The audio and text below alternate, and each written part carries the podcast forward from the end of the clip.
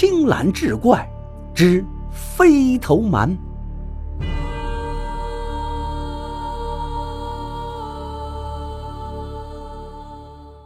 从这一天起，梅儿就陪着夫人睡在了大公子房中。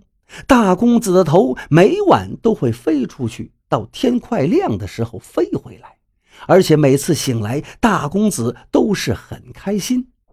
有一天中午，梅儿听到大公子在跟夫人说话，大公子的声音有些低沉，大约是说：“如果你愿意，我们就和离吧。我这个样子如何如何？”接下去的话，梅儿没有听清，可是夫人的声音倒是很清晰，梅儿听得清楚。夫人很生气地说：“你把我当什么人了？难道就能丢下你不管吗？”梅儿听了很是感佩。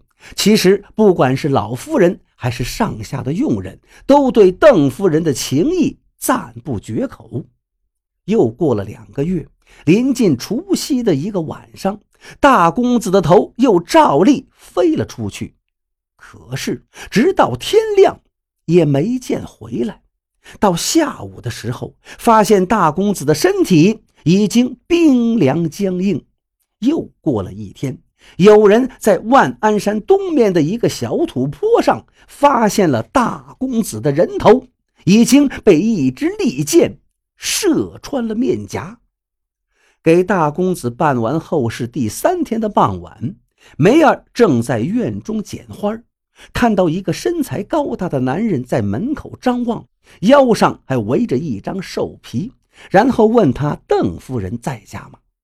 梅儿带他去找夫人。夫人正从房中出来，一见那个人，突然就变了脸色。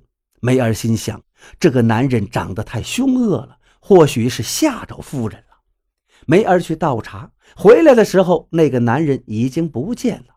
夫人说：“那个人找错了，已经打发走了。”梅儿心想：“夫人果然心地善良，下次要问清楚了才肯让别人进来。”再后来，邓老夫人亲自给邓夫人牵线，找了一户好人家，并且给了丰厚的庄帘。夫人改嫁之后，梅儿仍留在老夫人身边伺候。五年之后，有一个从南方回来的客人到邓家拜访，说起邓夫人之事，大家方知，原来早在三年前，邓夫人就死了，是上吊自缢的。据说自杀的原因是她丈夫有一天晚上发现她的头半夜三更的飞走了，天亮又飞了回来，认为她是个妖怪，于是就把她给休了。此事被传得沸沸扬扬，被休掉的第三天，邓夫人就悬梁自尽了。